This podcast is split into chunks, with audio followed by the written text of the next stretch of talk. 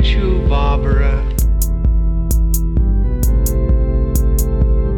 They're coming for you.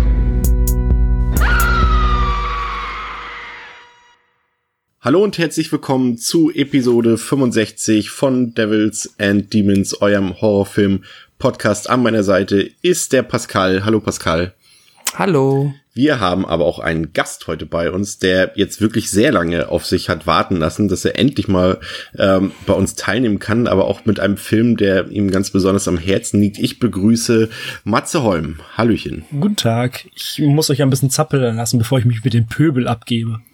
Ja, Ohoho. das, okay, okay. Ich wollte dich jetzt eigentlich freundlich vorstellen, aber jetzt Ja. nehme ich das vielleicht zurück. Nein, also falls ihr Matze noch nicht kennt, Matze ist zum einen äh, Podcast-Kollege von Pascal bei der Welle Nerdpol, äh, hat seinen eigenen Solo-Podcast namens Matzes Kinowoche, hat mit unserem eben auch Kollegen André Hecker den Podcast Schaubefehl, den wir euch übrigens nur dringendstens ans Herz legen können. Und neuerdings ist Matze auch, äh, ja, was bist du, äh, Volontär? Volontär, Ja, also in der Ausbildung sozusagen. genau, in der Ausbildung bei der TV Movie. Und äh, ja, schön, dass du bei uns bist. Gerne. Äh, noch wichtig, äh, tvmovie.de. Ich bin nicht Print, ich bin Online-Redakteur. Hm, Mr. Digital. Hat ja keine Zukunft. Wir haben uns Ach, nochmal, sorry, Chris. Ist mir gerade nur eingefallen, ist ja auch in Matzes Kinowoche haben wir uns ja auch kennengelernt, ne? Ich wollte es hier nur noch mal stimmt. erwähnen. äh, ohne Matzes Kinowoche hätte es jetzt vielleicht Devils and Demons gar nicht gegeben. Das stimmt. Also in dem Sinne, ich verzeihe dir diesen äh, grummeligen, beziehungsweise diesen, Diesen fiesen Seitenhieb, Matze. ja, genau. ähm, Ich bringe zusammen, was zusammen gehört. Das stimmt. Danke dafür. Ihr durftet, liebe Zuhörer, ja abstimmen für diese Episode, äh, mit welchem Film wir uns heute beschäftigen werden. Und äh, ihr habt euch für Cabin in the Woods aus dem Jahre 2012 entschieden, wobei 2012 ja in dem Fall recht äh, eine recht vage Aussage ist, da der Film ja tatsächlich äh, drei Jahre lang auf Halde lag, äh, beziehungsweise in den Regalen von MGM, die ja dann irgendwann Bankrott angemeldet haben. Und äh, es gab dann da Streitigkeiten mit, mit der Rechtslage, es gab äh, Probleme mit dem, mit der 3D-Konvertierung, beziehungsweise das Studio wollte den Film in 3D haben, die Filmmacher wollten den auf gar keinen Fall in 3D haben. Und äh, so gingen ganze drei Jahre ins Land und äh, die Leute haben sich schon gefragt, okay, das ist könnte vielleicht auch was mit der Qualität des Films zu tun haben, aber wir werden, glaube ich, gleich feststellen, dass es tatsächlich und zum Glück nichts damit zu tun hat.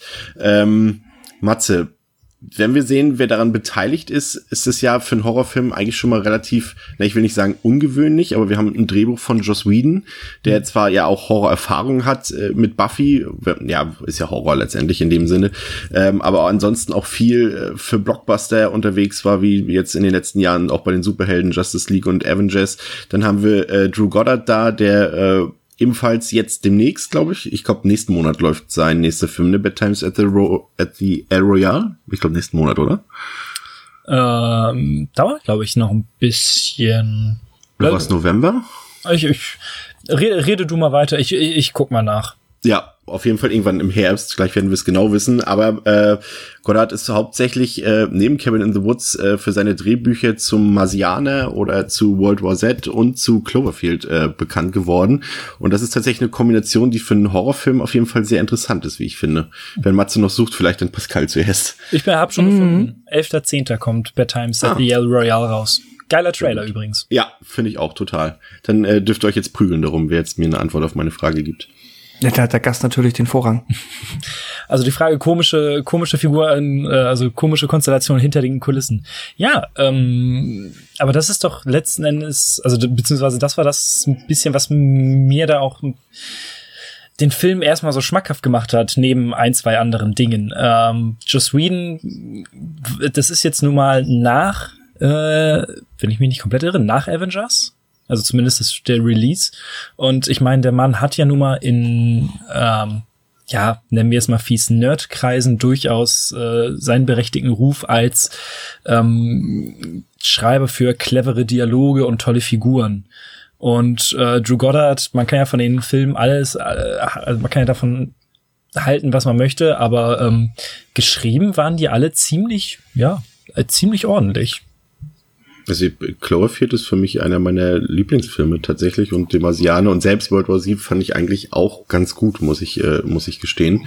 Also es ist zumindest, wenn, wie du schon sagst, wenn was an dem Film gescheitert ist, lag es auf jeden Fall nicht am Drehbuch. Ähm, das Interessante ist ja, also ich hatte ja eben schon erwähnt, der Film ja ursprünglich schon 2009 gedreht und auch schon eine ganze Zeit davor geschrieben von den beiden zusammen. Ähm, das war zu einem Zeitpunkt, wo die beiden jetzt äh, nicht unbedingt auf dem Höhepunkt äh, ihrer Karriere waren und dann sich einfach mal für drei Tage lang ähm, zusammen in einem Hotel eingesperrt haben äh, und dann einfach dieses Drehbuch zu Kevin in the Woods geschrieben haben, was wirklich eine beachtliche Leistung ist, wenn man bedenkt, wie clever dieser Film tatsächlich geschrieben ist und das in drei Tagen mal hinzulegen. Also da haben Leute in mehreren Monaten schon schlechtere Drehbücher geschrieben. mm, das stimmt.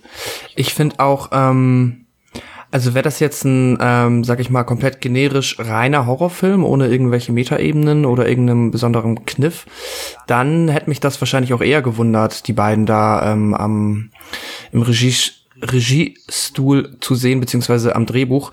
Ähm, aber so ergibt es dann für mich irgendwie meiner Meinung nach auch, ja, maximal Sinn, weil dass die beiden halt, äh, auch wenn die jetzt sonst vielleicht nicht großartig für das Genre bekannt waren, aber ja, halt auch Fans sind, hätte ich mir jetzt auch einfach gedacht. Halt natürlich halt Buffy als Background, wo die auch sicherlich mit Herz drin gesteckt haben.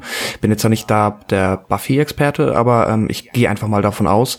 Und ähm, ja, auch sonst ist mal dieses, na, ja, also es ist, ich finde so, dass es, wofür sie sonst so bekannt sind, ist nicht so weit weg vom Horrorgenre. So deswegen habe ich mir jetzt schon gedacht, dass sie da definitiv ein Fable für haben und mit Sicherheit auch eine äh, ausgeprägte Expertise. Und dann passt es irgendwie, dass sie halt das sich so ein bisschen aufgreifen und ja, dann das draus gemacht haben, was sie ähm, wollten. Ne? Das also, ja, kommen wir später drauf zu, was es dann genau damit auf sich hat. Ich setze ich setz, ich setz hier jetzt auch direkt schon die Spoilerwarnung vorweg, weil bei diesem Film macht es halt einfach absolut keinen Sinn, diesen Podcast ja, aufzuteilen. Also äh, wer den Film noch nicht gesehen hat oder irgendwie Angst davor hat, gespoilert zu werden, der kann hier direkt abschalten und erst den Film gucken, weil hier macht es einfach überhaupt keinen Sinn, das Ganze irgendwie äh, vorzuhalten bis zum Schluss. Also wir werden hier durchweg komplett durchspoilern von Anfang an. Ähm, das, und ich finde, das ist das Interessante, Pascal, wenn du gleich die Inhaltsangabe ähm, äh, für die Zuschauer, Zuhörer präsentieren wirst, äh, wird schon auffallen, dass hier natürlich auch ein Problem relativ früh äh, auftaucht. Wie willst du so einen Film vermarkten bei den Leuten. Also das ist jetzt auch kein großer Erfolg gewesen, Kevin in the Woods. Und, und äh, Matze, für dich vielleicht mal, also ich, ich weiß nicht, ob du dich noch an die Trailer erinnern kannst von damals. Ich hätte da eine Geschichte zu, tatsächlich. Gerne. Äh, ich habe das erste Mal von dem Film gehört auf einer äh, in Deutschland sehr, sehr bekannten ähm, Filmbesprechungsseite, die den extrem gut bewertet haben. Und da war ich natürlich erstmal gehuckt und wollte mir die Kritik durchlesen. Und da stand einfach als erster Satz, ey, geht da einfach so unbefangen wie möglich rein, ohne euch irgendwas anzugucken. Denke mir, cool. Und dann waren wir auf einem Geburtstag ähm, und es war äh, Kino angesagt. Äh, man wollte Ted gucken und davor fängt dann ein Trailer an und ich mir, ach, das sieht interessant aus und irgendwie so, aber irgendwas, irgendwie kommt dir das bekannt vor. Und am Ende Kevin in the Woods und ja geil, weil in den Trailern kam schon tatsächlich so viel drin vor, was in dem Film letzten Endes, wenn man es nicht, was überraschend ist. Ja, es ist komisch, ne? Also du hast, das ist die Frage, wie willst du es machen, wenn du es tatsächlich dich nur auf, auf dieser Ebene des, ähm, äh, also auf der Ebene, äh, mit der wir uns ja gleich auch noch beschäftigen werden, ähm, des gewöhnlichen Horrorfilms, der alle Klischees bedient. Wenn du das im Trailer zeigst, dann sagen die Leute, ja, habe ich alles schon mal gesehen, warum soll ich mir das jetzt angucken? Aber wenn du eben schon die Überraschung und die Metaebene des Films halt in den Trailer packst, was halt hier dann tatsächlich auch geschehen ist, äh, verdirbst du den Leuten irgendwie auch die Überraschung. Also es ist wirklich schwierig. Also ich kann mir schon vorstellen, dass äh, da auch ähm, die Studios so ihre Zweifel hatten, wie man das Ding irgendwie vermarkten soll. Ist hm. auch eine undankbare Aufgabe für jede PR-Firma. Ja, glaube ich auch. Also da kannst du ja eben einblenden hier Joss Whedon da, bla bla bla. Du kannst ja nicht mal mit, mit Chris Hemsworth oder so irgendwie groß werben, zumindest zu dem Zeitpunkt, wo der Film ursprünglich rauskommen sollte, weil er war da halt noch nicht Thor und war halt auch noch nicht ein bekannter Schauspieler, sondern irgendein Australier halt mit soweit, Muskeln. Soweit ich aber weiß, ist es ja letzten Endes auch der, er, also Hemsworth gewesen, der es dann letzten Endes geschafft hat durch seinen Torruhm, ähm, dass der Film dann doch noch rausgekommen ist. Ja, und das wäre echt schade gewesen, wenn er das nicht getan hätte. Aber wollen wir nicht um den heißen Brei herumreden. Pascal, worum geht's in Kevin in the Woods? Ein lustiges und auch entspanntes Wochenende in einer abgelegenen Hütte im Wald. Das war die Idee der fünf Freunde Dana, Holden, Marty, Jules und Kurt. Doch kaum sind sie in besagte Hütte angekommen, wird ihnen das Leben schwer, besser gesagt zur Hölle gemacht. So allein wie sie dachten, sind unsere jungen Freunde nämlich nicht. Eine geheime Organisation hat das Wochenenddomizil mit allerlei Überwachungskameras und technischen Spielereien versehen, die allesamt dazu dienen, ein makaberes Spiel abzuhalten, welches zur Zielsetzung hat, dass keiner der Teenager diesen Urlaub überleben soll. Ja, ähm, der Film beginnt tatsächlich ähm, mit, ja, das ist direkt, also direkt am Einstieg habe ich direkt die, die erste Frage an euch. Es ist ja so, dass der Film halt eben ja nicht direkt mit unseren, ich nenne sie jetzt mal junge Erwachsene äh, oder mit unseren Twins beginnt, sondern äh, mit der ersten Szene in diesem Unternehmen, was wir zunächst vermuten. Und ähm, in dem Wetten abgeschlossen werden, in dem es um irgendwelche Sachen geht, die dort in Schweden passieren und in Japan passieren. Das ist die Frage, findet ihr es gut, dass der Film gleich diese Ebene zu Beginn zeigt? Also wir wissen natürlich noch nicht, worum es geht, aber es wird ja zumindest schon mal irgendwie was angedeutet. Oder hätte man sich das vielleicht so früh im Film noch sparen können? Soll ich? Gerne. Mhm. Ähm, erstmal zum Start, ey, bester Jumpscare aller Zeiten, wie ich finde. Äh, du meinst die Title Card? Ja. Ja. Das ist egal, wie häufig ich diesen Film sehe, das erwischt mich immer wieder. Äh, das ist krass. Nee, ähm, dadurch, dass man halt ähm, die beiden, äh, wie heißen die denn, äh, Hadley und äh, Citizen sieht ähm, und die ja über unfassbar egale Sachen einfach nur reden und dadurch die so einen Komplex fahren und du weißt ja nicht, worum es geht. Ähm, finde ich, das ist ein sehr, sehr gelungener Einstieg letzten Endes, weil du wirst auf was vorbereitet. Du weißt, okay, ähm, das ist ja nicht ohne Grund da, diese Szene. Und trotzdem mm. gerät das, äh, wenn dann die, der Plot um die Gruppe von ähm, 20-something People da in, äh, in Fahrt kommt, das gerät so ein bisschen in den Hintertreffen und trotzdem ähm, man wird immer dran erinnert, es kommt also nicht aus nichts, dass da mehr drin steckt.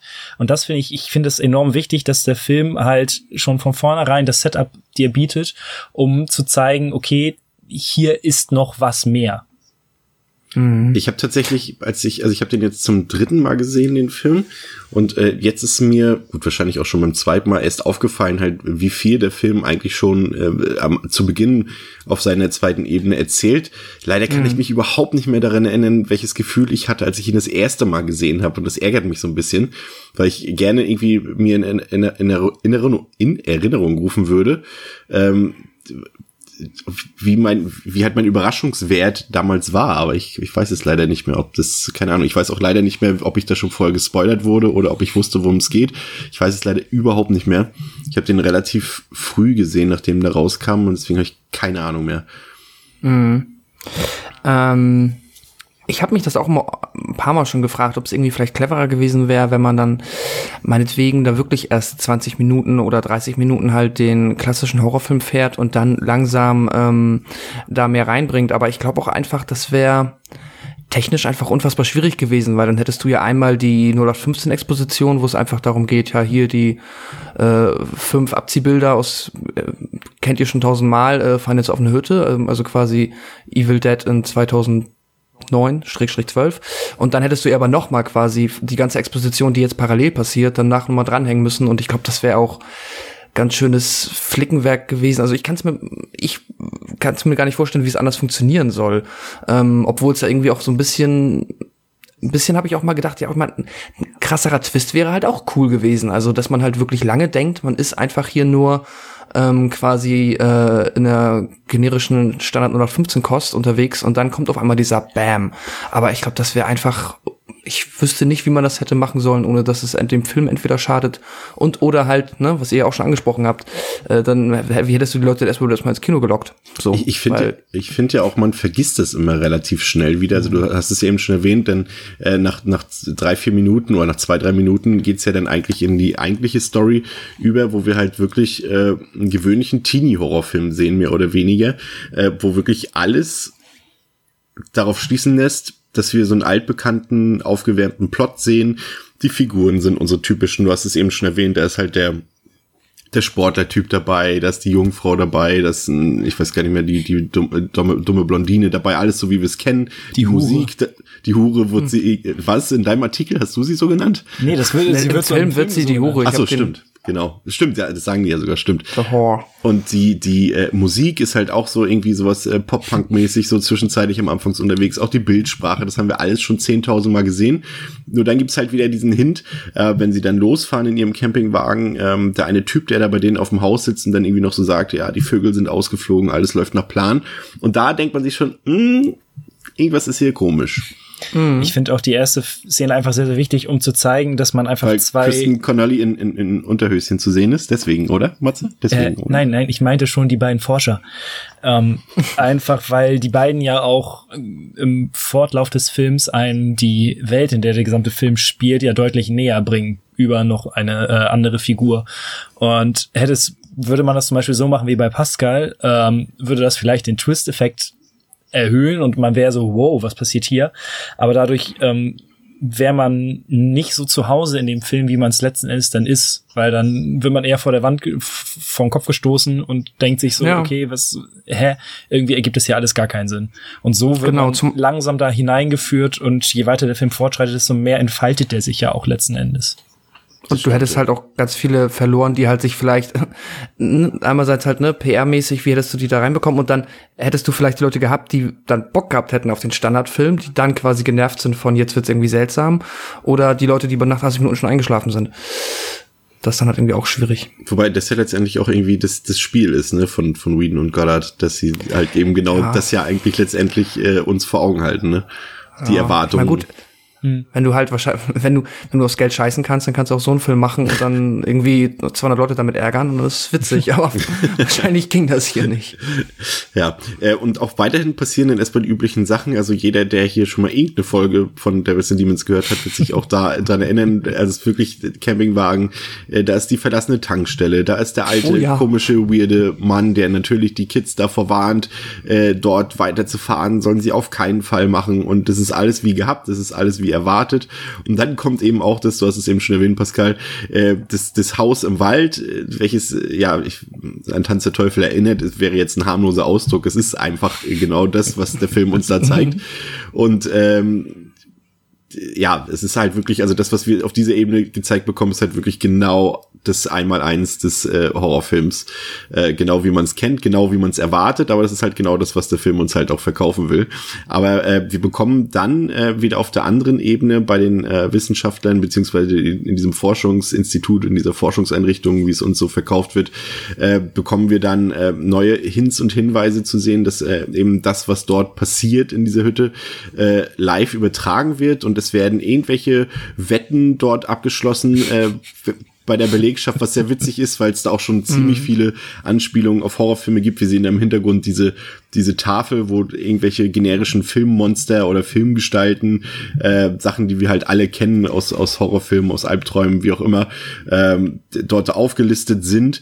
Und äh, die, das ist halt, der, der Film hält halt diese zweite Ebene halt nie geheim. Wir haben es ja erwähnt, schon von der ersten Szene an. Aber trotzdem wissen wir eben noch nicht, was das soll. Und das macht dann diese zweite Ebene dann eben, wie Matze dann auch schon sagt, doch interessant, weil es halt stetig sich aufbaut. Wir bekommen also immer dann, wenn eine Szene auf dieser Ebene spielt, bekommen wir neue Informationen. Aber es ist noch nicht entschlüsselt. Und das finde ich, macht der Film wirklich sehr clever. Es hält ja auch einfach dann den Zuschauer dabei. Hättest du halt diesen normalen Zombie-Slasher, dann denkt sich halt jeder, okay, jetzt ist auch mal irgendwann gut. Aber so bist du halt immer dabei, zu versuchen zu entschlüsseln, worum geht es jetzt hier. Und ich finde, das macht der Film einfach auch unfassbar gut, dass er von vornherein seine ähm, Zuschauer mit ins Boot holt und dass man sich währenddessen Gedanken macht, worauf kann das jetzt hier hinauslaufen, was passiert hier überhaupt gerade. Und ey, ganz ehrlich, dieses Whiteboard mit den ganzen Namen drauf ist einer meiner absoluten. Lieblingsgags. Vor allen Dingen, ich habe das auch mal irgendwann gemacht, dass ich einfach auf Pause gedrückt habe und versucht alles zu lesen, was da drauf steht. Und mein Liebling ist einfach, da steht irgendwo Kevin. Einfach nur Ja, random. Kevin. Es ist so gut. Ich habe gelesen, dass ähm, die ursprünglich die Idee hatten, dass Kevin sollte einfach so ein Typ sein, der ähm, halt aussieht wie jemand, der irgendwie im ähm, S-Mart arbeitet und dann aber halt äh, die böse Seite hat und einfach anfängt, die Leute zu die Köpfe abzureißen. Mal, Das wäre Kevin gewesen. meine Mitbewohnerin hat auch immer noch den Traum, dass es eine Version von diesem Film gibt, wo äh, sämtliche Monster, die sie auf diesem Whiteboard haben, einmal vorkommen. Ja, Obwohl- aber so obwohl es weit ja weg schon davon sind ziemlich nicht. viele sind, da muss man zu sagen. Also ich habe jetzt hier, was haben wir jetzt so an? Also wir haben eine Mumie, wir haben Hexen, wir haben sexy Hexen, das fand ich auch gut. Und nicht zu verwechseln, es gibt Zombies und es gibt die Zombie Redneck Torture Family. Spoiler mal hier noch. Ganz unterschiedliche Sachen. Ge- Echt, also wirklich. Und ein Mehrmann. Mehr, mehr Ja. man, denn die- das Einhorn, ähm, das ja auch noch seinen Auftritt bekommt, dann irgendwie diese, Ja. dieser, der, der Riese, diese Zwillinge und äh, was ist da noch? Ein Wendigo war, glaube ich, auf der Liste drauf. Denn ähm, ähm, die. Vogelscheuche. Ja, wir hatten auch noch den äh, äh, Hellraiser-Verschnitt. Ja, ja, genau, stimmt. Riesenschlange. Cool. Ries- Riesen, ja, die Cobra stimmt auf jeden Fall. Ein Werwolf ist dabei, irgendwelche Dämonen und alles Mögliche. Also es wäre jetzt endlos. Wir können eine Stunde, glaube ich, damit verbringen, um diese ganze Liste abzuarbeiten. Aber auf jeden Fall erkennt man dort schon, dass dort sehr, dass es eine Liebeserklärung an den Horrorfilm ist, zumindest äh, auf der einen Seite. Und dass äh, sich da die Leute, also Whedon und, und Goddard, sehr viele Gedanken drüber gemacht haben, auch äh, wie, also wo man punkten kann oder womit man punkten kann bei den Horrorfans. Ähm, die äh, das Interessante ist oder das Lustige ist, wie es dann halt auf dieser anderen Ebene wieder zurück bei den Trends äh, oder 20 Somethings, äh, wie es da weitergeht, dass es halt dort dann immer weiter sich richtig in dieses in dieses äh, Klischee hineinzieht. Und wir sind halt nicht nur im Evil Dead Haus, sie finden natürlich dann unten im Keller natürlich auch noch dieses uralte Tagebuch, was natürlich auch ans Necronomicon erinnert dann wieder.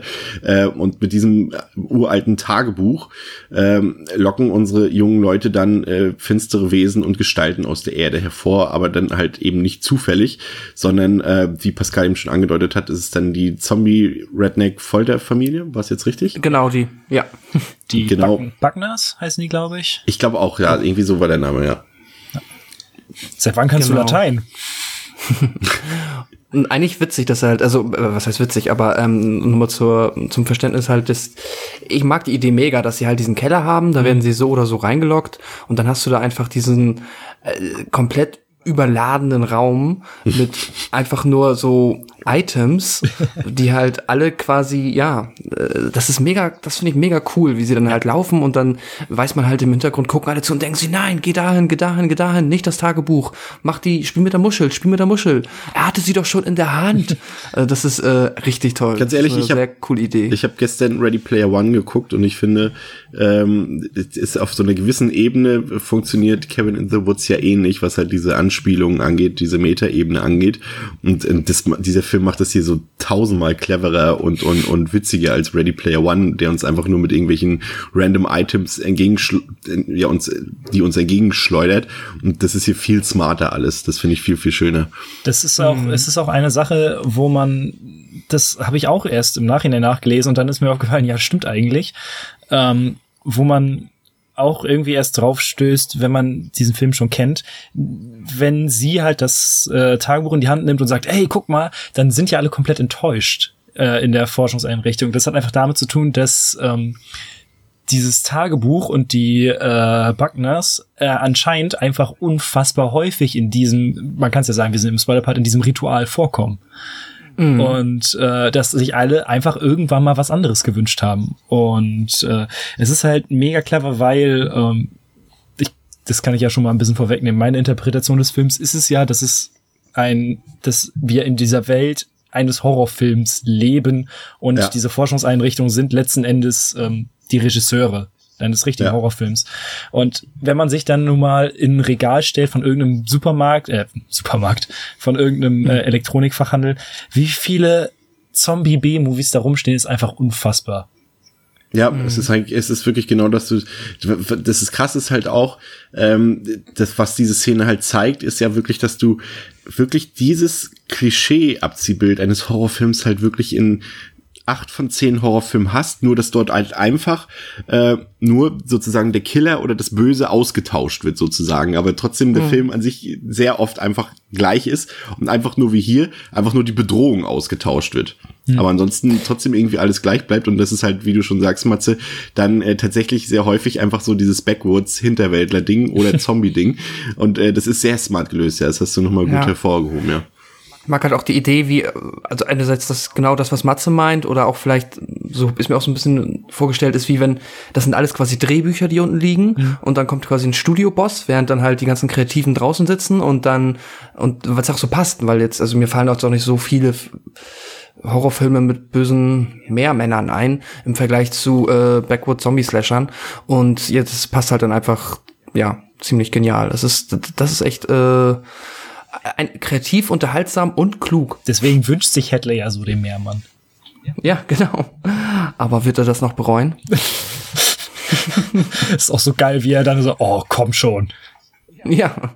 Das, ja. Das, das Interessante ist ja halt dann auch, dass es ja auch gleichzeitig dann irgendwie zeigt, dass äh, je nachdem, was, was die, was der Regisseur oder was der Autor in diesen ähm, Horrorfilm reinwirft, äh, letztendlich ja das Handeln der Charaktere irgendwie ähm, beeinflusst. Und da, das ist ja auch so ein Thema in diesem Film, es ist ja auch so ein bisschen der, der freie Wille. Und äh, die Frage, die sie, die, die Fragen, die sich halt stellen, machen die Horrorfilm-Charaktere das halt äh, aus eigenen Beweggründen ihr handeln oder einfach nur, weil es die Genre-Konventionen verlangen. Und das finde ich auch auf jeden Fall sehr interessant, weil der Film, Mats hat es eben schon erwähnt, und ich gehe da auch vollkommen d'accord mit, also das ist definitiv auch für mich die, die, die Interpretation des Films, äh, dass er einfach uns zeigt, ähm, wie, wie hast du es eben genannt, genau, dass halt im, im Untergrund sozusagen einfach die Regisseure die Drehbuchautoren äh, sind und ähm, einfach nur ihre Instrumente benutzen, um einen Horrorfilm zu machen. Und das mhm. ist, äh, finde ich, super, weil das einfach auch so perfekt funktioniert in dem Fall. Und, und das macht echt Spaß, da so ein bisschen sich da auch Fragen zu stellen und äh, wie ein Horrorfilm funktioniert, warum wir überhaupt einen Horrorfilm gucken. Das können wir auch nochmal, ich weiß schon gar nicht mehr, was wir gesagt haben in unserer, äh, in unserer äh, Nuller-Episode damals, da haben wir uns ja mal kurz damit beschäftigt, aber das, der Film wirft halt so viele clevere Fragen auf, die man sich vielleicht so noch gar nicht gestellt hat. Ne? Gerade für uns Leute, die halt gerne Horrorfilme gucken. Und äh, er, er hält uns ja einen Spiegel vor Augen. Warum gucken wir dann überhaupt Horrorfilme? Und er arbeitet ja dann halt auch noch damit, dass man halt ähm, dass die Leute halt Geld ausgeben dafür, um Angst und Gewalt zu bekommen und letztendlich genau das erwarten von einem Film. Und wenn der Film dann halt abweicht, wie es dann eben selbst Cabin in the Woods dann macht, da ist dann wieder die Metaebene drin, dann auch wieder meistens die Leute enttäuscht werden, weil sie eben eigentlich was ganz anderes haben wollen, nämlich das, was sie immer bekommen. Und das macht der Film halt äh, großartig, halt dieses Spiel damit uns einfach diesen Spiegel vors Gesicht zu halten. Ja das stimmt. Das ist, äh, ist, hat mir einfach so viel Spaß gemacht, bei diesem Film immer mehr zu entdecken. Und äh, das ist auch, äh, ich weiß gar nicht, ob ich das bei irgendeinem anderen Film jemals in meinem Leben hatte, dass ich äh, bei jeder Sichtung, die ich getätigt habe, immer noch so ein kleines Rädchen mehr gesehen habe und ein kleines mhm. Detail immer noch mehr, was sich dann noch besser zum Gesamtbild zusammengefügt hat. Und als es dann irgendwann so richtig Klick bei mir gemacht hat, war das war so ein befriedigendes Gefühl, das hatte ich bei keinem Film vorher tatsächlich. Und mhm. was dann, was ich dann auch, also es, es macht halt auch Spaß, weil es ist halt auch wirklich dann, es ist ja so, es ist letztendlich, ja, ich würde, ich bin mir gar nicht sicher, ist es, ob es jetzt letztendlich ein Horrorfilm ist, überhaupt, weiß ich nicht so recht, weil es ist ja nicht gruselig oder es ist ja auch nicht äh, irgendwie in dem Sinne, man hat ja auch keine Angst oder sowas bei diesem Film. Aber gegen es ist, Ende wird's ja schon splatterig. Ja, aber dann, dann, wenn sich die eben den vermischen, die beiden, dann, dann schon. Aber so erstmal nur dieser, dieser Standard-Horrorflick, der da quasi parallel abläuft, der ist ja jetzt irgendwie nicht so, sag ich mal, also man fühlt sich irgendwie sicher als Zuschauer. Ich hätte da jetzt irgendwie weder Angst um die Figuren so am Anfang noch um, um mich oder irgendwie so. Aber ich mag, mochte es halt, wie denn diese, diese, ähm, Szene zwischen Chris Hemsworth und jetzt muss ich gerade selber mal äh, nochmal nachforschen. Achso, Anna Hutchinson war es, genau.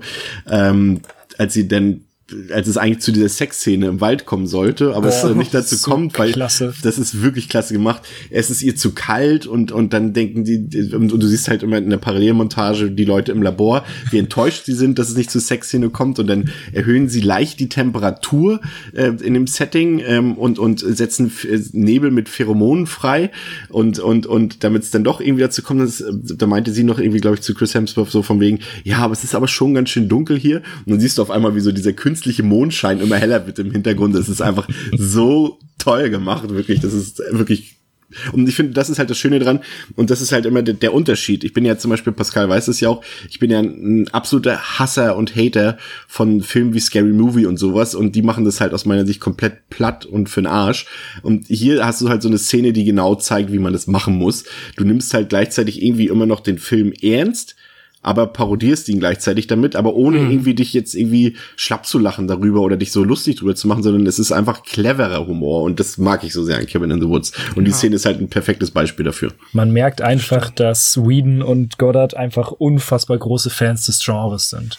Ja. Das merkt man in jeder Pore und dementsprechend glaube ich auch funktioniert auch die Humorebene einfach deutlich, deutlich besser. Ich bin auch bis heute einfach unfassbar großer Fan von Marty.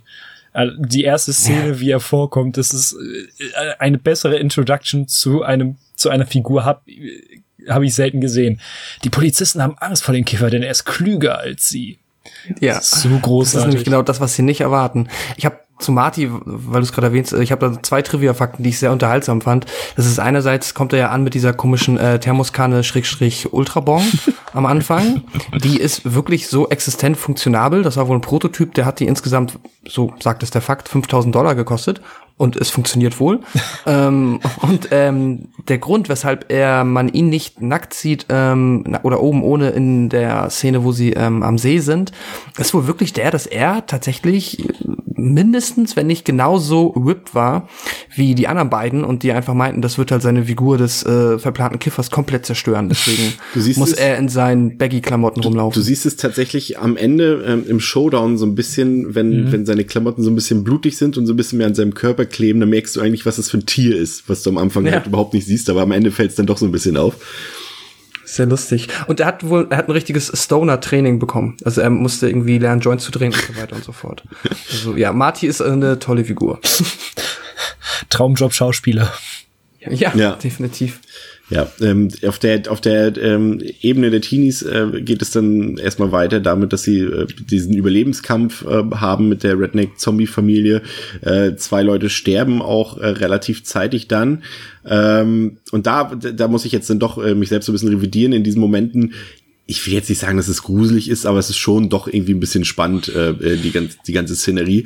Aber ich finde, es wird erst und das ist dann schon wieder die nächste, also einfach eine fantastisch großartige Szene. Es sind, glaube ich, am Ende, also nicht am Ende, in dem Teil sind Hemsworth lebt noch, dann ähm, der der, Der Scholar. Gespielt von Frank Kranz und und die Kristen Connolly, Dana und, und Na, wobei man Nee, weiß Quatsch. das bei Marty ja noch gar nicht. stimmt, der andere Typ, wie hieß denn der noch? Ähm, Holden, Holden, der ist ja noch dabei zunächst und Der Gelehrte, genau. der Gelehrte. der Gelehrte, ja. Und sie versuchen halt mit dem Campingwagen dann aus der Szenerie zu fliehen, was dann scheitert, äh, weil sie dann gegen, äh, wie waren das, sie wollten durch diesen Tunnel fahren und der wird ja dann blockiert.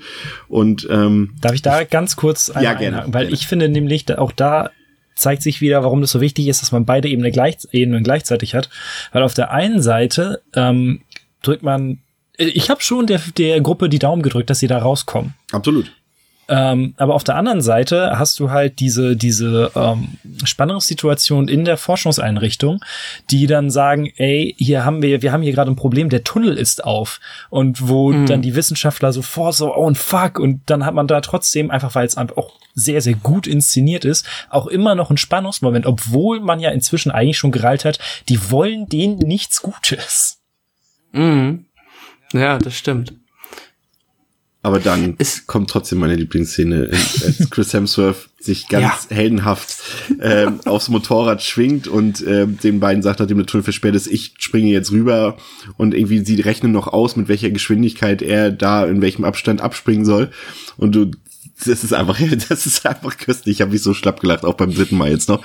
Der dann einfach abspringt mit dem Motorrad und dann gegen diese unsichtbare Balustrade, die quasi ähm, dieses Gebiet, dieses abgeschirmte äh, Gebiet, in dem quasi das Setting spielt, ähm, abgrenzt, wie er einfach dagegen fliegt und in den Tod stürzt. Das ist einfach fantastisch, weil es so banal ist und so blödsinnig ist, dass er einfach deswegen stirbt. Ich liebe diese Szene. Also es ist zusammen mit der mit der äh, gescheiterten oder was heißt gescheiterten mit der mit der manipulierten Sexszene. Das sind meine beiden Lieblingsszenen bis zum Ende dann.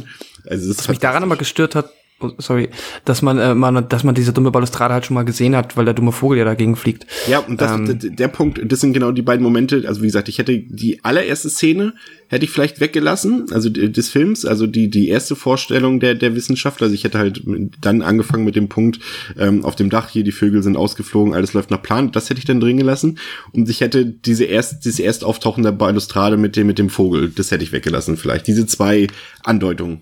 Also ich beschwere mich jetzt nicht, weil der Film ist so vollkommen gelungen. Aber das sind die beiden Momente, wo ich gesagt, am ehesten gesagt hätte, vielleicht diese beiden Sachen raus. Beziehungsweise, ähm, ich finde es schon wichtig, dass man das Ding einmal vorher gesehen hat, weil sonst käme es so out of nowhere, dass es einfach nur so äh, wie, ich finde es immer wichtig, dass man so eine Sachen durchaus etabliert. Ähm, ich finde auch, dass der Vogel zu offensichtlich platziert ist. Hätte das Ganze einfach, ähm, der Film macht es schon bei an so vielen Stellen einfach cleverer, einfach Sachen zu etablieren. Wenn der Vogel jetzt nicht unbedingt irgendwie wirklich äh, im, in der Mitte von Frame gegen die scheiß Balustrade gegen die Wand da geklatscht wäre, sondern lass den doch irgendwo anders, so ein bisschen weiter im Ja, ja. Hintergrund. Bisschen subtiler, ja. Ja, einfach, das stimmt. ja, genau, einfach ein bisschen subtiler, wenn man das äh, anders hätte eingeführt, dann hätte man da auch immer noch so einen Mehrwert gehabt. Aber ja, da gebe ich durchaus recht. Und das ist auch eine der Szenen, die mich im Trailer einfach mega abgenervt haben.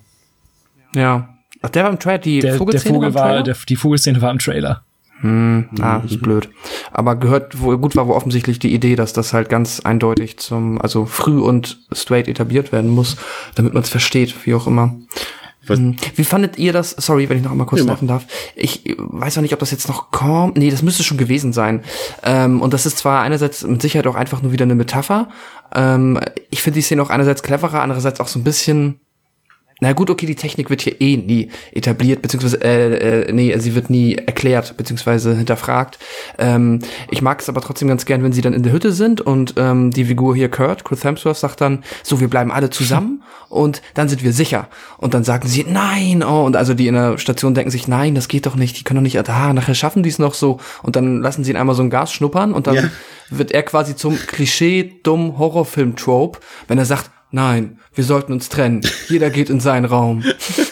Ja, das, ist wirklich gut, ja. Ist halt, das ist, zeigt so wunderbar, was, äh, so wie auch ähm, Joss Whedon dann in Interviews gesagt hat, was er halt auch damit einfach bezwecken wollte. Das ist halt einerseits ein Liebesbrief, andererseits halt auch eine ernst gemeinte Kritik auf einer gewissen Ebene an das ähm, Horrorgenre der ähm, Jetztzeit darstellen Ganz soll. eindeutig sogar.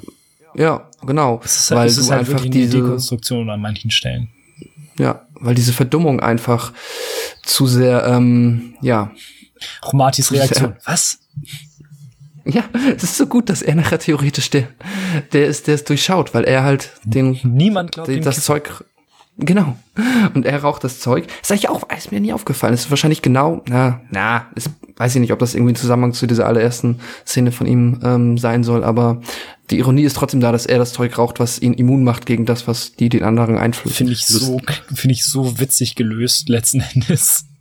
Lu- Lustigerweise ist, ist, ist nach Kevin in the Woods hat sich das Ganze ja irgendwie so ein bisschen geändert eigentlich, ne? Also ich, so äh, zu diesem Zeitpunkt, als Kevin in the Woods rauskam, beziehungsweise auch als es angedacht war, war es ja wirklich so, dass die meisten Horrorfilme alle sehr gleich waren. Du hast halt diese tausend Fortsetzungen, Paranormal Activity 1, 2, 3, 4, 5, 6 und whatever.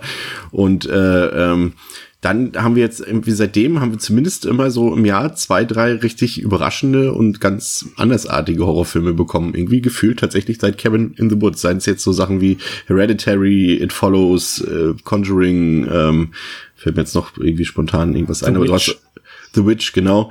Und äh, es wird natürlich wird jetzt äh, Cabin in the Woods nicht ausschlaggebend dafür gewesen sein, aber es passt zumindest zeitlich irgendwie, dass es sich seitdem doch deutlich geändert hat, finde ich. Das ist, glaube ich, aber auch einfach nur eine, eine, subjektive Wahrnehmung, weil es gibt ja, ich, also ich glaube, wenn man sich die Release-Listen immer anguckt, findet man, glaube ich, immer ein, zwei von diesen Filmen immer irgendwo in den Jahren. Äh, man darf halt auch nicht unterschlagen, wie viel Horror-Rotz dann tatsächlich auch im Jahr so rauskommt. Das stimmt natürlich, absolut, ja. Ja. Ach ja. Nee, Wobei das schon, natürlich die ähm, Frage ist, ob, ob diese, ob, ob, ob äh, Whedon und, und Goddard ähm, diese Produktion damit meinen. Das ist natürlich immer die Frage, weil letztendlich ist ist natürlich sowas gab es ja wirklich schon immer und das gab es ja auch Ja. wirklich seitdem es Horrorfilme gibt. Äh, und das sind ja jetzt nicht unbedingt vielleicht die Sachen, die jetzt auch der der Horrorliebhaber äh, ähm, zum Dinner verspeist, diese diese C oder sag mal unter und unter unteren B-Movies oder C-Movies, äh, die dann halt irgendwo in der Videothek vergammeln oder im, im Regal vergammeln. Ähm, ich glaube schon, dass es auch eine Anspielung so ein bisschen eigentlich auf den Mainstream-Horror war, der sich doch schon in den 2000ern sehr, sehr extrem ähm, auf eine Linie geeinigt hat, irgendwie unterbewusst. Ich, ich würde einfach mal kurz, kurz nur einen Teil von einem Zitat von ihm, das ist, findet man auch auf Wikipedia, ist jetzt nicht irgendwie besonders deep recherchiert, aber es passt ganz gut zu dem, was ihr da sagt. Ähm, da hat er da irgendwo mal drauf geantwortet auf wahrscheinlich eine ähnlich formulierte Frage. Ähm, und da meinte er halt, was ich nicht mag, sind Jugendliche, die sich wie Idioten verhalten, die Entartung des Horrorfilms hin zum Torture-Porn und zu einer langen Serie wohlverdienter sadistischer Bestrafung. Du und ich fanden beide, dass das Pendel etwas zu sehr in diese Richtung ausgeschlagen hat. Ja klar, das war ja auch noch wirklich, das war ja dann noch der, der, der Torture-Porn-Höhepunkt zu dem Zeitpunkt, stimmt. Das war ja auch noch so diese ganzen Hostel-Sachen und alles, was denn dazu kam, stimmt. Mm. Das war ja, hatte ich auch gelesen, stimmt, kann ich mich dran erinnern, ja. Gibt es dann ähm, ja auch durchaus einen Kommentar in der Szene, wo, ähm, ach, wie heißt denn unsere Hauptfigur Dana? Kommt das ja. hin? Ja, ja. Dana, äh, wo Dana wirklich im Kampf um den Tod ist und man das eigentlich nur auf dem Bildschirm im Hintergrund sieht und alle davor, hey, yeah, cool, ja. und machen Party.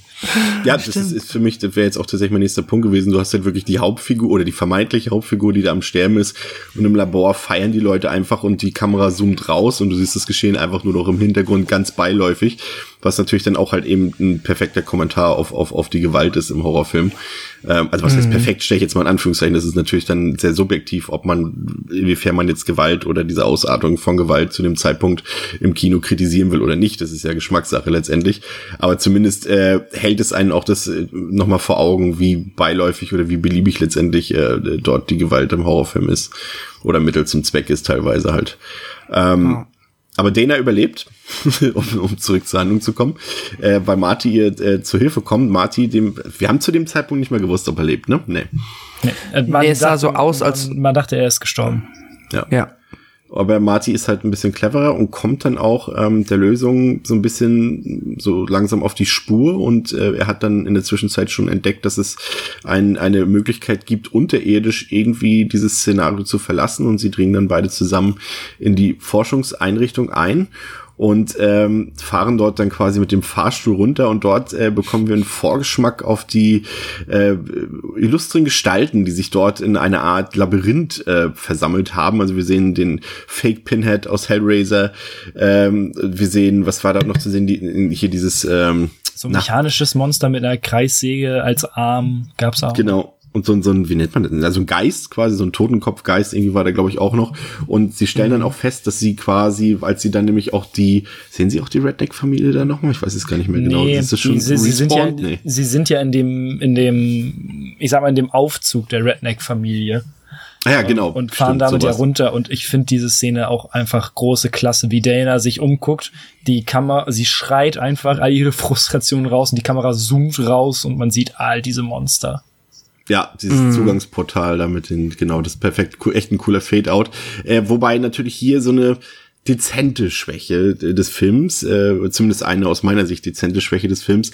Immer dann, wenn der Film, ähm, das wird dann zum Ende hin dann doch immer offensichtlicher, auf äh, praktische Effekte, die er sowieso relativ wenig nutzt, ähm, verzichtet und auf CGI zurückkommt. Mhm.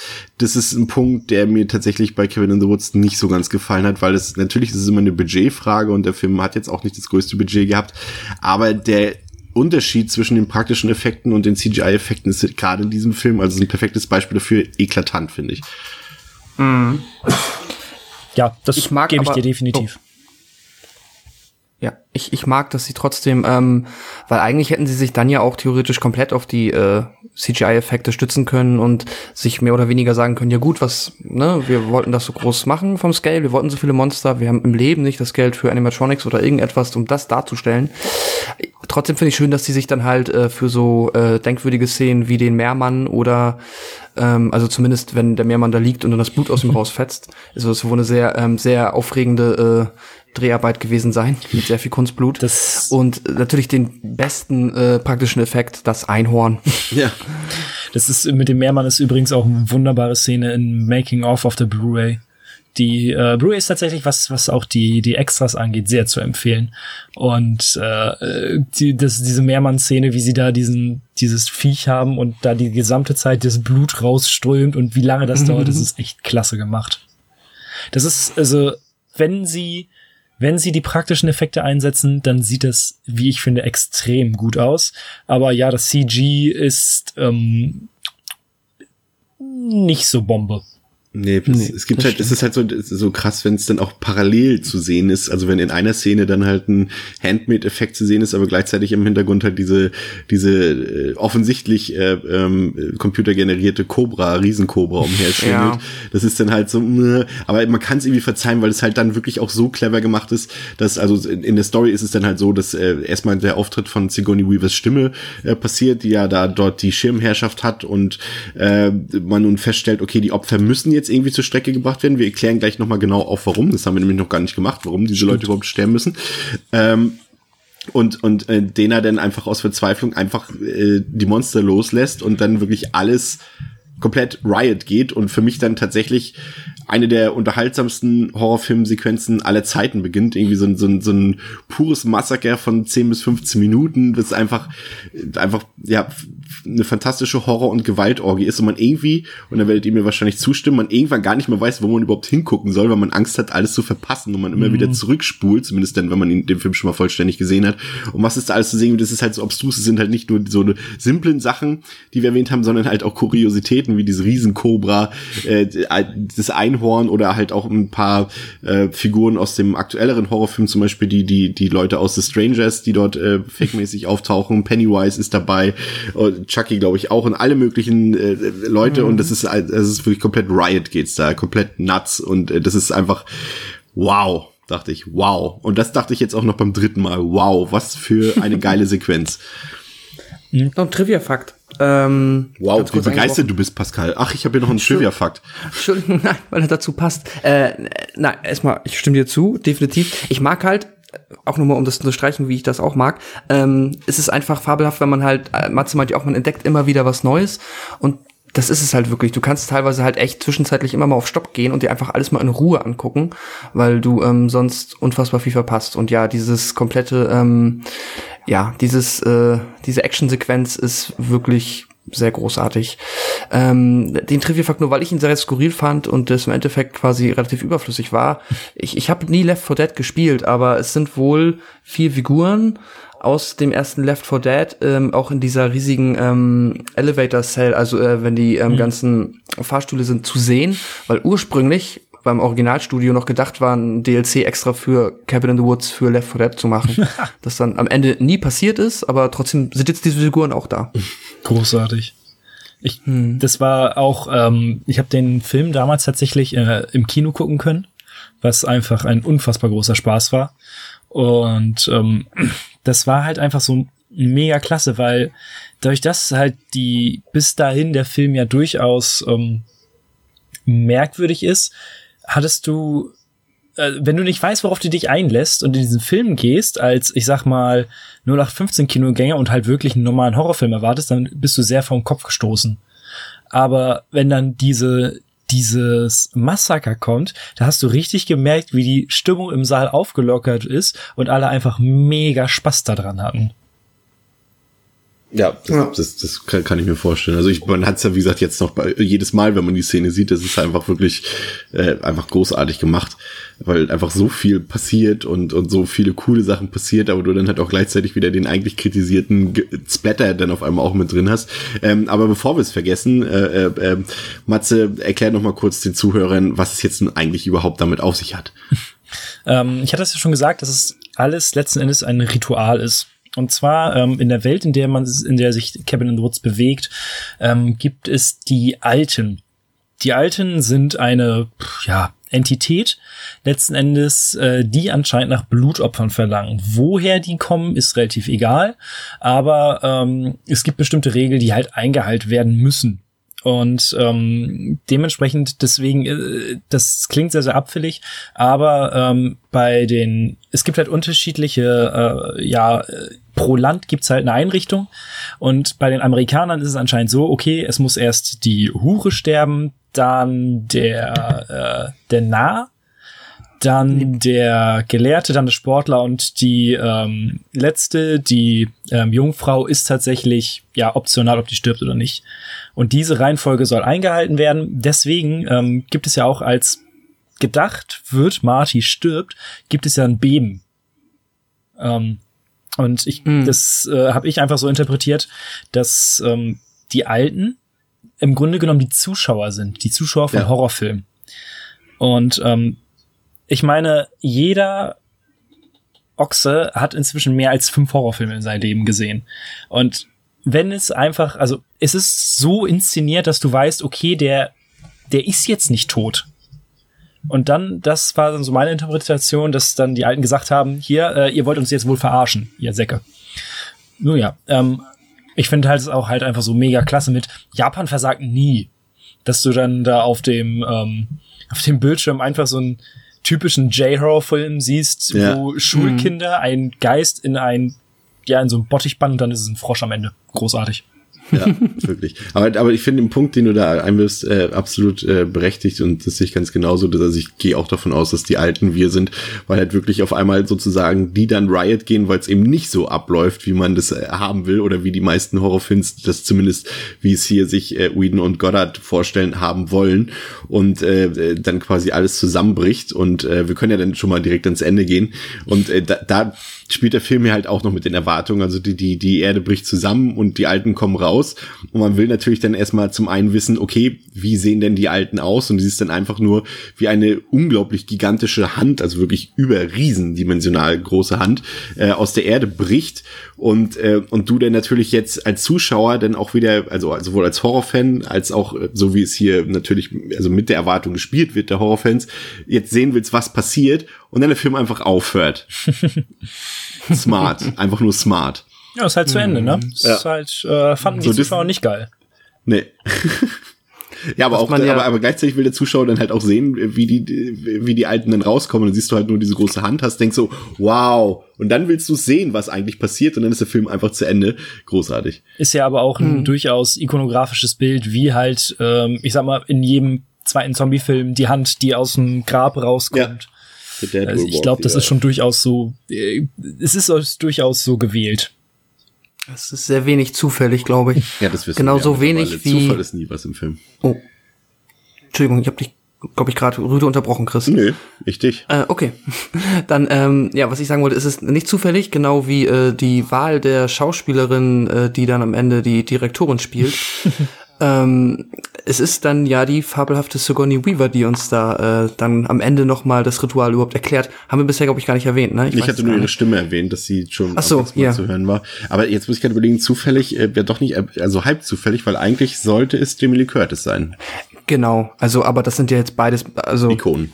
Ja, Also ich sag nee, mal, kein Zufall, das. ich sag mal bei dem Genre, dass der Film ja durchaus ja, parodiert wäre das falsche Wort, aber ähm, wo der Film seinen, seinen, seine Inspiration hernimmt, wäre Jamie Lee Curtis ein bisschen näher dran gewesen, einfach weil sie ja aus dem Slasher kommt und aber du hast ja trotzdem jetzt mit äh, Alan Ripley hast du ja trotzdem eine Horrorfilm-Ikone dabei. Ja, hätte eigentlich nur noch Bruce Campbell hätte irgendeinen Sicherheitsmann spielen sollen oder so. Dann hätten wir irgendwie den auch noch verwurstet. Ähm, ja, fand ich auch sehr, sehr cool, sie dann irgendwie nochmal zu sehen. Das ist auch sowas, damit rechnest du auch in den letzten Minuten nicht mehr, weil ich weiß, ich weiß auch, ja, keine Ahnung. Das ist dann irgendwie schon nochmal so eine Legende ganz am Ende. Ja. Cool. Ähm, Ja, Ja. also ich finde einfach, dass das äh, der ganze Film einfach sehr einfach sehr gut macht. Er funktioniert halt erstmal prinzipiell als Film äh, sehr gut, weil er halt er hat äh, erzählt also ich will jetzt nicht sagen, dass die Geschichte per se eine gute Geschichte ist, aber das Drehbuch ist auf jeden Fall einfach schon mal hervorragend. Das ist Mhm. sehr smart. Ich weiß, ich glaube, ich habe noch nie so oft smart in meinem Leben gesagt wie heute in dieser eine Stunde Podcast, aber Auch nicht bei Smart mit Bart. Äh, nee, auch Matze. nicht tatsächlich. Ich glaube, da habe ich noch nie smart gesagt, aber auf jeden Fall. Äh, aber es gibt halt auch kaum einen Film, auf dem das Wort smart so gut passt wie Kevin in the Woods, um mich mal zu entschuldigen. Aber er funktioniert sowohl als Film perfekt durch das durch das clevere Drehbuch, aber auch durch äh, einfach durch diesen Kommentar, den der Film gibt und den äh, gerade wir als Horrorfans oder hier auch im Horror-Podcast natürlich äh, also eine absolute Relevanz für uns hat und und auch wie es funktioniert, dass halt die beiden Wissenschaftler dort äh, eben genau das tun, was ihre Aufgabe halt ist, irgendwie Menschen zu zeigen, wie sie sterben auf der Leinwand und wie sie abgeschlachtet werden, weil halt wir als Zuschauer das sehen wollen. Und genau deswegen machen diese Autoren das oder diese Regisseure das, weil es von ihnen verlangt wird. Und ähm, dieser Kommentar darauf, dass, dass es einfach einen Mangel an Originalität gibt, dass alles vorhersehbar ist, was man ja generell sowieso sehr oft vom Horrorfilm behauptet, was ja auch eigentlich nicht immer stimmt. Es gibt mindestens, naja gut, nee, das wäre jetzt Hälfte, Hälfte ist vielleicht übertrieben, aber auf zwei Drittel schlechte Horrorfilme kommen aber auch ein Drittel sehr gute und auch abwechslungsreiche Horrorfilme. Ähm, und, und ich finde, es ist einfach so eine perfekte Mischung daraus und, und ähm, es ist toll. Ich habe noch mal eine Frage an dich, Chris, weil ähm, ich, also wenn man äh, diesen Podcast äh, häufiger hört, weiß man ja auch, dass du nicht unbedingt der Fan von Humor in deinem Horrorfilm bist. Ähm, was sagst du denn zum Humor? Weil äh, Joss Whedon hat nun mal sehr, sehr stark humorigen Einschlag, wenn er was schreibt. Also um das äh, kurz zu entkräften, also was mich stört an Humor in Horrorfilmen, sind eher so die Sachen, ähm, die so Fun-Splatter-mäßig sind, also wo ich wirklich auch äh, brachiale Gewalt sehe, aber das dann die ganze Zeit irgendwie lächerlich verpackt wird oder lustig verpackt wird. Das sind zum Beispiel so äh, von Stuart Gordon die Filme oder von Brian Usner, so das ist alles, was Reanimator zum Beispiel ist oder Return of the Living Dead, der erste und äh, ähm, das haben wir letztes Mal geguckt, Brain Damage habe ich letztes Mal gesehen, das sind alles so die Filme, die, oder auch, auch die Sachen von Peter Jackson, zum Beispiel Brain Dead und so, äh, das ist so das, was mir nicht gefällt. Aber wenn du jetzt hier so eine Dekonstruktion hast, wie es zum Beispiel auch auch Scream als perfektes Beispiel haben wir heute noch gar nicht erwähnt, aber letztendlich ist Kevin in the Woods ja ein Scream für eine neue Generation letztendlich. Ähm, und, und so eine Sache mag ich dann total, weil sie trotzdem irgendwie ihre Handlung per se doch ernst nehmen und sie nicht ins Lächerliche ziehen, sondern mit ihr spielen.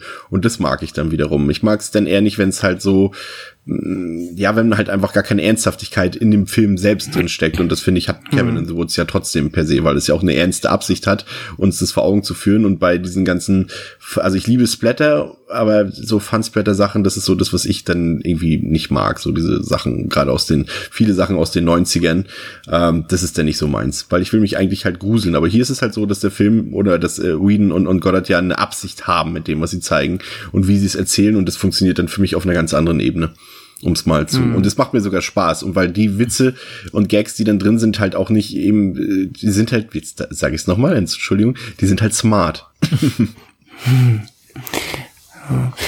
ich habe eigentlich nur noch einen ähm, Kritikpunkt, den ich auch vielleicht in so eine Frage, beziehungsweise ich könnt ihr einfach mal schauen, ob ihr das nachvollziehen könnt oder nicht, habe. Ähm, und zwar, ich finde immer diese, der, der Film ist ja gefühlt geprägt oder durchzogen von diesen Metaphern, die halt immer wieder ähm, irgendeinen speziellen Aspekt des klassischen Horrorfilms dekonstruieren oder parodieren. Und das Einzige, was ich immer ein bisschen schade finde, ist, dass der Film es dann im Endeffekt nicht schafft, halt dieses m, Konstrukt dieser Reality-TV Schrägstrich Forschungs Schrägstrich Monster Einrichtung, da wird ja nicht viel erklärt. Natürlich wird da auch viel bewusst ausgelassen, weil das ist halt auch, ähm, da ist halt einfach, viel, die haben einfach diese Monster, man weiß nicht woher, ist auch Lachs und die alten sind auch bewusst nicht mehr erklärt, aber das ist halt, ergibt Sinn, dass da ähm, so nicht viel erklärt wird, aber ich finde halt, dadurch wird es auch ein bisschen, wirkt es manchmal ein bisschen sehr konstruiert halt und ich finde, da hätte man, also ich weiß nicht wie, aber ich hätte immer noch, hab immer noch dieses Gefühl, wenn sie das noch so ein bisschen ah, bisschen mehr ausgeschrieben, erklärt, besser, dass es sich besser so anfühlt wie etwas, dass es, wenn man jetzt mal die Alten außen vor lässt, wirklich geben könnte. Weil ich habe auch nicht so ganz verstanden, wofür sie es ja zum Beispiel filmen. Weil es ist ja nichts, was du draußen im Fernsehen siehst oder im Pay-TV. Sie filmen es ja haben nur halt nicht, sie überwachen es ja nur. Ja, aber dann verstehe ich nicht, warum sie da dann, ähm, warum das so eine elaborierte, seltsame Geschichte mit diesem Spiel zum Beispiel ist. So. Das ist dann, ich verstehe das als Metapher dass die halt sich dann aussuchen, da haben wir schon drüber gesprochen. Aber wenn es nur um dieses Ritual geht, kannst du es ja einfacher machen. Ja, da, da, da würde ich Pascal tatsächlich auch recht geben. Das macht tatsächlich, so. erzählt der Film es halt so, weil es für den, wiederum für uns, das ist dann auch wieder interessant, für uns als Zuschauer funktioniert. Aber in, in der eigentlichen, im eigentlichen Plot wiederum macht es tatsächlich eigentlich wenig Sinn, dass sie sich so viel Mühe geben. Sie könnten theoretisch auch einfach die Leute entführen. Mm, und, nee, können sie nicht. Das wird, das wird erklärt.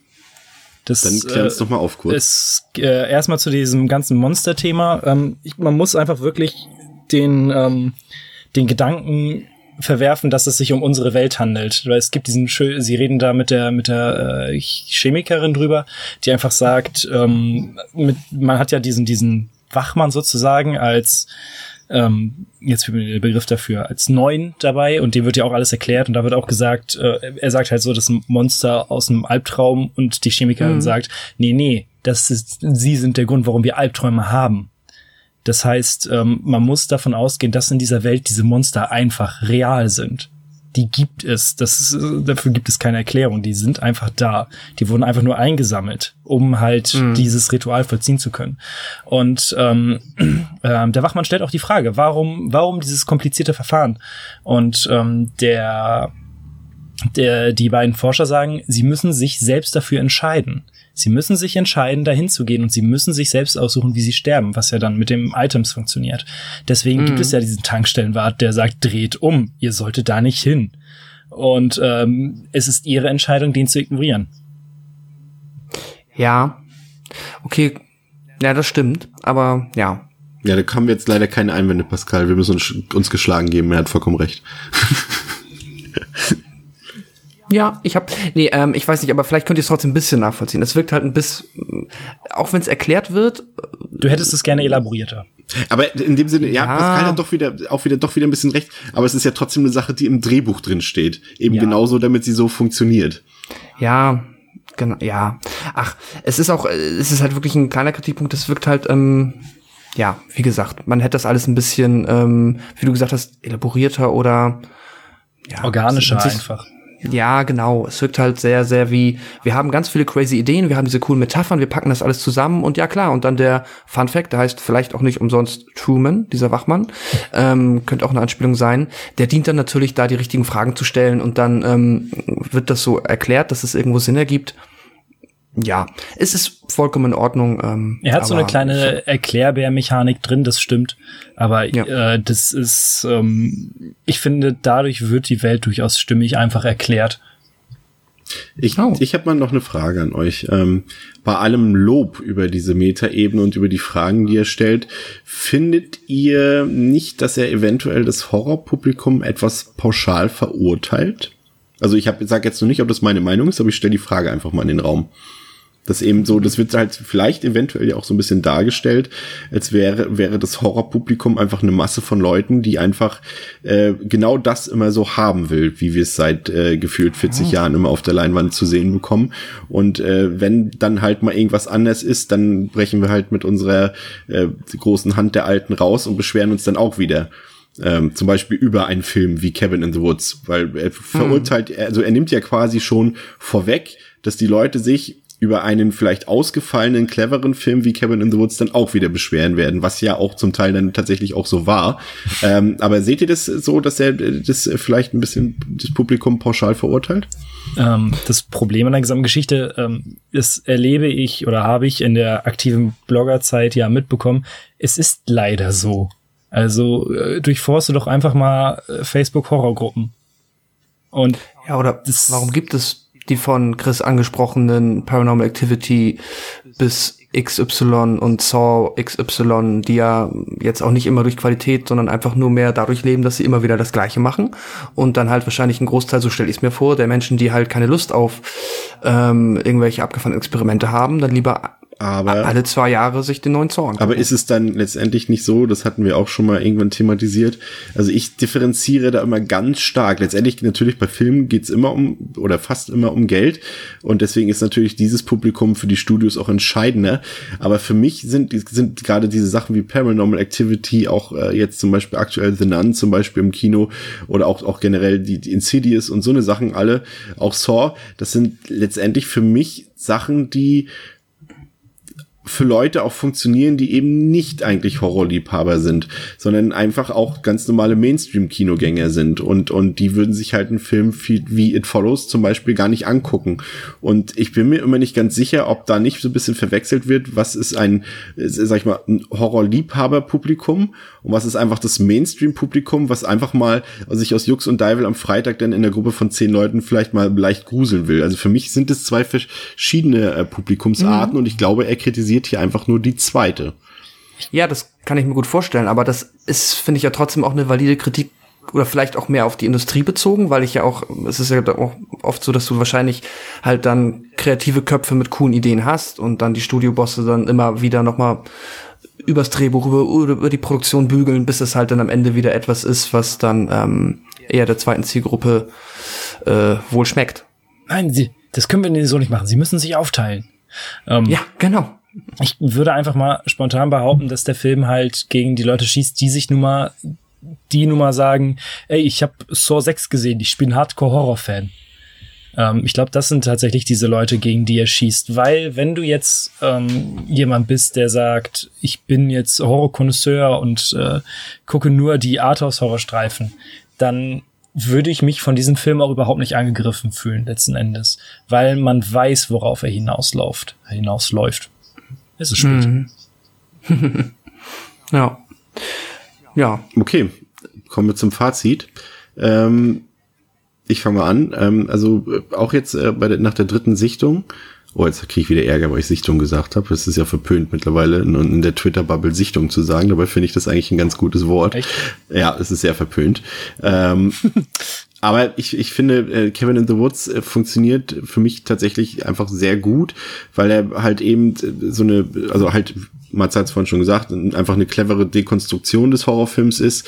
Er hat äh, verpackt, und jetzt äh, kann ich auch direkt wieder Pascal mit zitieren, äh, ist halt eine Mischung aus Truman Show und Tanz der Teufel. Der Film ist überraschend. Ich finde, er ist sehr, sehr unterhaltsam, also macht sehr viel Spaß. Äh, bedient trotzdem auch die Sachen, die ich dann, ja, jetzt äh, verrate ich mich ja selber schon fast, die ich sehen will, auch, dass äh, ein bisschen Blut fließt und äh, Gewalt zu sehen ist. Er spielt mit den gängigen Klischees und Stereotypen. Der Meta-Humor funktioniert perfekt für Horrorfans. Fans. Wir sehen viele Sachen, äh, die, die uns äh, nostalgisch äh, erinnern an, an frühere Sachen, die wir gesehen haben, aber auch an, an, an Sachen, die heute im Horrorfilm ablaufen. Der hat ein paar Schwächen, ähm, wie halt diese teilweise ja doch schon, na, fürchterlich ist vielleicht ein bisschen doll, äh, ein bisschen zu scharf ausgedrückt, aber schon sehr schwachen CGI-Effekte. Aber auf jeden Fall ein sehr erfrischender Film und ein Film, der, ich will nicht, ich weiß nicht, ob man immer, man, man tut sich immer ein bisschen schwer oder sollte sich auch schwer tun, damit irgendwas als Kult zu bezeichnen aber er hat zumindest das Potenzial dafür, äh, vielleicht mal ein Kultfilm oder sowas zu sein. Und äh, der funktioniert, wird auch in vielen Jahren noch funktionieren, weil sich letztendlich, äh, da muss ich jetzt mittlerweile jetzt, oder was heißt mit ein paar Minuten Abstand auch, auch äh, Matze wiederum recht geben. Du hast natürlich jedes Jahr immer diese zwei, drei Horrorfilme, die so ein bisschen herausragen aus dem Einheitsbrei. Und das wird sich vermutlich auch in den nächsten Jahren nicht ändern. Und deswegen wird auch dieser Film in vielen Jahren aus meiner Sicht noch funktionieren. Und äh, dafür bin ich äh, Goddard und Joss Whedon auf jeden Fall dankbar und würde dem Film vier von fünf Sternen geben. Jetzt dürft ihr euch wieder prügeln. Ich, Matze darf sich aussuchen. Ähm, ich saß ja nur gerade und habe die gesamte Zeit genickt bei dem, was Chris gesagt hat. Ähm, ich habe den Film ja auch damals bei der 100. Kinowoche, Pascal mag sich vielleicht dran erinnern, auch äh, als mhm. einen meiner absoluten Lieblingsfilme dargestellt und das bleibt er bis heute. Das ist äh, deswegen ähm, stört mich dann auch eine vielleicht nicht ganz so ausformulierte Welt oder eine äh, ein etwas schlechteres CGI stört mich da überhaupt nicht. Und das ist ein Film, den kann ich reinschmeißen, wenn ich Bock habe, ähm, ob ich jetzt vielleicht wieder was Neues entdecke oder wenn ich einfach Bock habe zu sehen, wie ein Mann von einem Einhorn aufgespießt wird.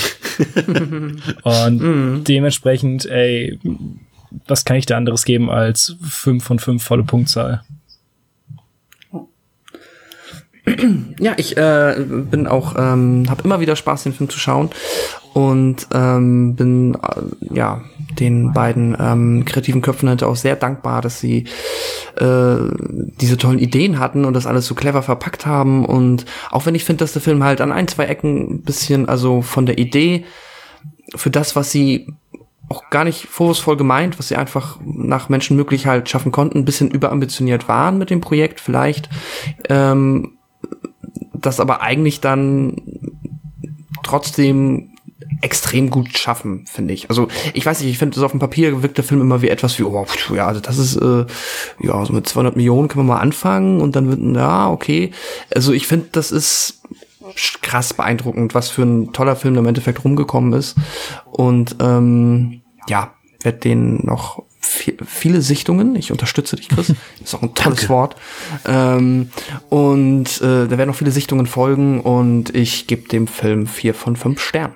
Wunderbar. Aber jetzt nutzen wir diesen Zeitpunkt auch für all die Filmsnobs da draußen, die immer meckern, wenn einige Leute Sichtung sagen. Wie soll man, also zum Beispiel Zweitsichtung. Also wenn ich jetzt, sag mal, ich gucke jetzt einen Film zum zweiten Mal und schreibe darüber oder berichte darüber, möchte aber irgendwie zum Ausdruck bringen, dass ich diesen Film schon einmal gesehen habe. Also Leute, feel free, nennt mir andere oder bessere Begriffe. Also für mich, ich benutze entweder Rewatch oder Zweitsichtung oder was auch immer für eine Sichtung. Anglizismen gehen ja gar nicht. Ich wollte es gerade sagen, das ist dann der, die Kritik, die dich da. Ja, aber, aber, ja. aber ich will halt was Besseres, wenn es denn was Besseres gibt. Aber ich finde einfach, Zweitsichtung ist kein, kein schlimmer Begriff. Das, weil es klingt immer so, als, als wäre es halt eine, eine Aufgabe oder ein, ein Zwang, dass man sich jetzt diesen Film angucken muss. Das klingt halt so ein bisschen so äh, wie Sichtung. Also als ob das jetzt irgendwie, äh, klar, wenn ich jetzt das beruflich machen würde zum Beispiel, dann könnte man vielleicht eher Sichtung nennen, wenn ich jetzt halt muss diesen Film, also ich muss diesen Film noch mal gucken für meinen Bericht, was auch immer. Aber äh, als Hobby, aber fällt euch was ein? Irgendwas anderes? Ich habe den Film ein zweites Mal geschaut. Ja. ja, also, nee, mir fällt nichts Besseres ein. Nee, ne? Wiederholt nee. anschauen. Ach, keine Ahnung. Also falls jemand was Kreatives äh, für mich hat, äh, als Alternative für meine Letterbox-Reviews oder sowas, äh, seid so frei und äh, teilt es mir mit. Ähm, Matze, Vielen Dank, dass du bei uns warst. Äh, das war uns eine ganz große Freude und Ehre. Ähm, liebe Zuhörer, falls euch Matze gefallen hat, nochmal der dezente Hinweis. Hört euch unbedingt seinen Podcast zusammen mit André an. Schaubefehl, ein, ein tolles Projekt mit einer tollen Filmauswahl. Sehr witzig, sehr charmant. Ähm, oder schaut TV Movie online euch an. Die Artikel, Pas äh, Pascal sei schon. Äh, Bloß nicht. Matze hat da schon so einiges jetzt hätte ich beinahe gesagt zu Papier, aber zum, zum, zum digitalen Papier gebracht. Ähm, danke, dass du da warst. Äh, gerne wieder demnächst. Gerne. Danke gerne für die Einladung. Immer wieder gerne. Äh, wir hören uns in der nächsten Woche voraussichtlich wieder mit dem zweiten Film eurer Wahl. American Psycho wird es sein. Und äh, damit verabschieden wir uns bis zum nächsten Mal bei Devils and Demons. Auf Wiederhören. Tschüss. Tschüss.